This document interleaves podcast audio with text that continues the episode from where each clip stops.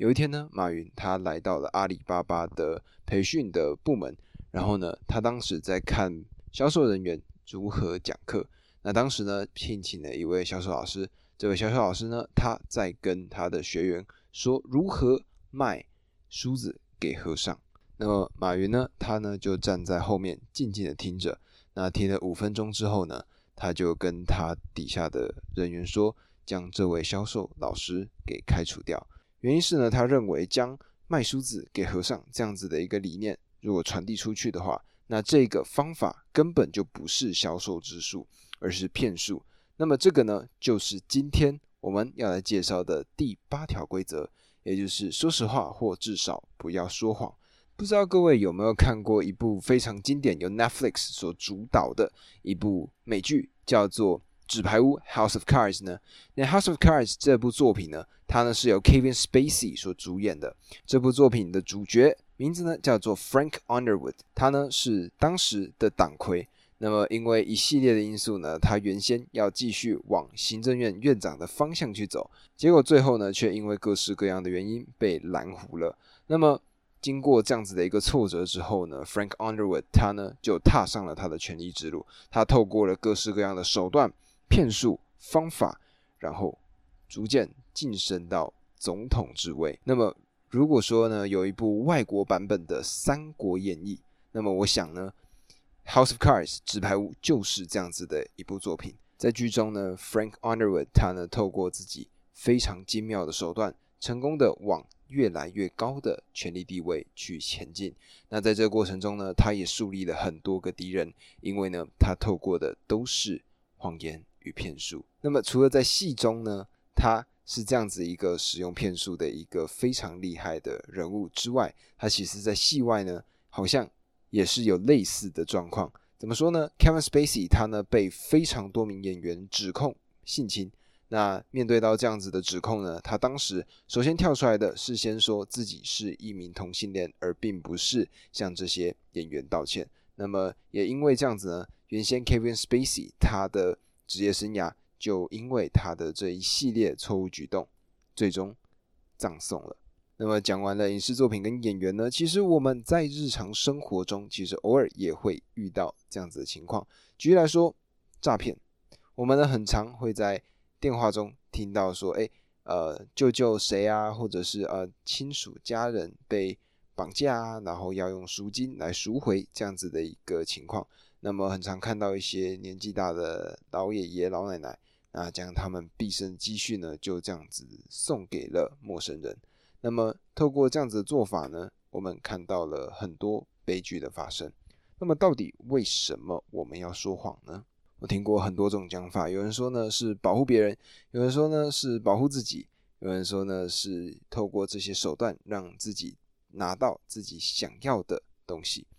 那我呢，在想了想之后呢，我认为答案就是，对于说真话的结果来说，这个太痛了，所以呢，宁愿说谎去规避掉这些责任。而透过这样的做法呢，我们可以在短期勉强的让自己可以继续安安稳稳的往下进行。但是呢，这其实就是一种。逃避问题的方法。从个人的角度上来看，如果你不愿意说真话，如果你不愿意向别人揭露你自己，那么你便没有办法向自己揭露自己。这不仅表示你压抑了你真实的自己，也意味着属于你的那么多可能性将永远不会在必要的时候展露。如果在该拒绝的时候，你确实拒绝你的老板、另一半或者你的母亲、你的父亲，那么。你就让自己转变成能够在必要时拒绝的人，但如果在该拒绝的时候，你呢却没有拒绝，那么你就是让自己变成只能接受的人，即便是在很明显应该拒绝的时候。有些权欲熏心的人呢，他们会在职场上定定新的规则，有些这些规则呢根本是完全没有必要，甚至可以说是适得其反的，而这样的规则呢，其实。非常的让人恼火，甚至消磨工作的乐趣跟意义。但是呢，你却跟自己说没有关系，没有什么好抱怨的。然后类似的事情一再发生，从第一次没做出适当反应开始，你反复训练自己容忍这件事情，你变得没有那么的勇敢，那个不曾遭到反对的敌手呢就壮大了一些，整个组织的机构呢则会更堕落腐败一点点，官僚体制的停滞不前跟压迫氛围正在成型，这也是你造成的，因为呢，我们假装一切都没事，为什么不抱怨？为什么不表达立场？如果我们这样做，其他同样不敢说出口的人，也许都会站出来挺你。如果没有，那么也许是该来场革命的时候了。或许你应该去找另外一份工作，能让你的灵魂免于堕落的工作。那么，有没有觉得这样子的画面很像什么？我们呢，把目标移向希特勒他曾经说过的一段话。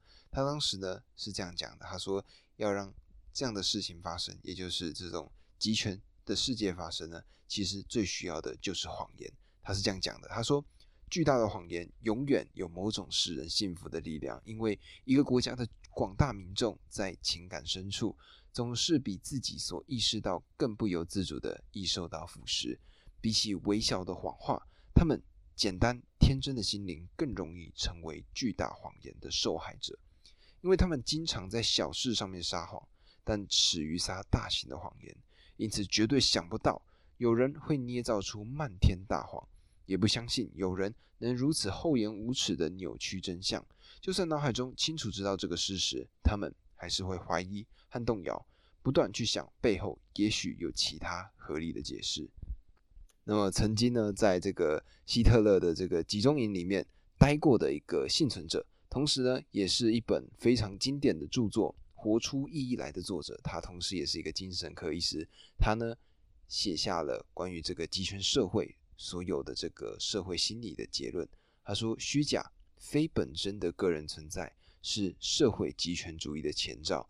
那么，弗洛伊德也是另外一个心理学家，他呢也有类似的信念。他认为压抑对于心理疾病的发展有重要的影响。那么，还有另外一位心理学家叫做阿德勒，他呢相信。是谎言滋长的病症。荣格认为他的病患深受道德问题所苦，而这样的问题是噪音于虚伪不实。这些思想家的核心关注都是个人与文化的病理。得到结论一致时，谎言会扭曲存有的结构。虚假的事物不仅腐化个人灵魂，也腐化国家整体。两者的堕落程度会相互滋长。那么各位有说过谎话吗？在说谎的那个当下呢，其实我们内心会有一点点的负罪感，对吧？那么说完谎之后呢，你成功将他们哄骗过去之后，内心可能会升起一点小小的成就感。而如果这个呢只是一次单次性的谎言，那么这个可以就过去了。但是麻烦的就是说谎有些时候会越说越大，因为呢你必须。让原先这个小的谎，接下来要继续的包装它，所以呢，再说了另外一个谎，再来另外一个谎，然后呢，事情就崩解了。那么在书中呢，因为作者他很常善用神学的角度来分析这件事情，他呢就提出了米尔顿他呢所写的一段诗词，这个呢是路西法，他呢也就是上帝最宠爱的一个孩子。那这个路西法呢？他认为自己可以挑战上帝，所以呢，当然我们也知道结局就是路西法成为了地狱最恐怖的一个存在。在这个诗篇里面呢，是这样写的，他是这样写，他说他自信能与至高者匹敌，倘若反抗，怀抱着野心对抗上帝的宝座与帝制，在天堂发起不敬的战役，骄傲的战斗却徒劳无用。全能的至尊者将其炽烈从缥缈的天空猛然抛下，带着狰狞的毁灭与火焰，堕至万劫不复的深渊，囚居在坚硬锁链与惩罚恶火之中。而这样子的一段诗文呢，其实就是一个非常好的对比。它呢，将这着上帝的宝座与地址，其实就是所谓的真相。那么谎言呢，其实就是我们反抗。怀抱的这个野心，我们自信的相信能够与至高者，也就是所谓的真实的世界匹敌。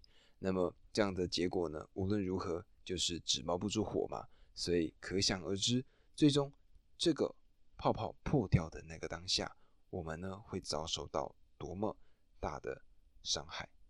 所以，我们应该怎么做呢？答案就是面对现实吧。我们呢在面对现实的时候，我们才有机会真正的去改善自己。那么，我个人认为呢，有一个很好的比喻，也就是看牙医。我们呢在去给牙医检查的时候，我们的牙医师会说：“诶，看了一看，最后呢跟你说，呃，不错哦，大致上的状况都还可以，可以接受，那就这样可以回家了。”那这个呢，其实状况就是所谓的八十分嘛。那听到这样子的牙医生来跟你讲，你虽然对，没错，你不用去经历到那种修复蛀牙的疼痛，但是呢，其实你心里很清楚，你的牙齿。你的口腔肯定出了什么样的情况？那么这个呢，就是我们在面对到所有真实世界的时候，我们必须要拥有的一个心态，也就是所谓的看牙医的一个心态。那么书中呢，他们是带到了一个神话故事，也就是古埃及人的神话。那么在几千年前呢，古埃及人他们崇拜的是欧西里斯，神话故事中的建国者，传统的神。但是呢，欧西里斯却轻易的就被他那个邪恶阴险的手足赛特推翻，驱逐到地狱。埃及人呢，在这个故事中呈现了一个事实：社会组织随着时间而僵化，渐渐对一切视而不见。也就是我刚刚在提到的工作场合里面，我们所面对到的一些问题。那么，欧西里斯呢，就像这样子看不清他弟弟的真面目，即便他。明明能看清，赛特一等到适当的时机就发动攻击，把欧西里斯砍成碎片，将他神圣的遗骸散布至全国各处。赛特把欧西里斯的灵魂遣送到阴间，使欧西里斯很难拼回自己的身体。但是呢，幸好伟大的国王他不需要独自对付赛斯，埃及人呢也敬仰欧西里斯之子荷鲁斯。他的形象呢，是所有生物中视力最敏锐的猎鹰，以及至今呢仍著名的符号——埃及之眼。欧西里斯传统年老，在鹰看见时视而不见。相反的，他的儿子荷鲁斯呢，能够而且也愿意看见。荷鲁斯是注意力之神，而注意力与理性不同。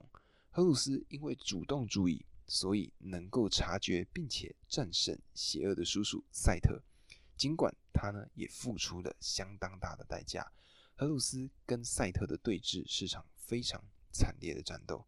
赛特在落败并遭到流放之后，挖去他侄子的一只眼睛，但最终获胜的荷鲁斯仍然夺回了他的眼睛，然后做了一件非常出乎意料的事情：他自愿前往阴间。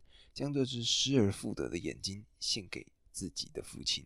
那么这则故事它给我们两个意义：第一个就是跟邪恶及恶毒的力量交锋，惊心动魄的程度，甚至足以毁坏神的势力；第二个就是流星的儿子能够让父亲重获势力。文化呢总是如临深渊，即便是建立在过去伟人的精神上，但是毕竟与过去不同。过往的智慧会随着现在与昔日情境的真实差距而拉大，而逐渐呢衰退或变得过时。这个呢只是时间推移的结果，以及随之而来的必然改变。但也显示文化及其智慧一旦开始视而不见，就很容易腐败。因此，前人遗留下来的制度习俗，也会因为我们如今的行为不当及我们的错失目标，而加速原先已。不可避免的功能衰退，我们有责任鼓起勇气看清眼前事实，并从中学习。那么，在看清事实的情况下呢，我们其实会有两个可能性。第一个呢，就是我们发现只要稍微微调就好；而第二种可能呢，就是什么？就是我们必须打掉重练。但是呢，就像刚刚前面所讲到的，看牙医的状况是一样的，我们呢。唯有真正的认识到问题，唯有真正的破釜沉舟，我们才有机会让自己变得更好。而这个呢，就是这一章说实话，或至少不要说谎所带给我们最重要的寓意。说谎其实就是对于问题的视而不见，而真正面对真实，就像是在问自己：如果我目前的志向是错的，那么我们该怎么办呢？那么有这样子的一个信条，有这样子的一个信念，我想我们接下来就可以真真正正的、诚实的过上属于我们自己的人生。那么喜欢这一集的朋友呢，各位帮我关注，然后帮我分享给你身边的朋友们。那今天的这一集呢，我们就录到这里啦，我们明天见，拜拜。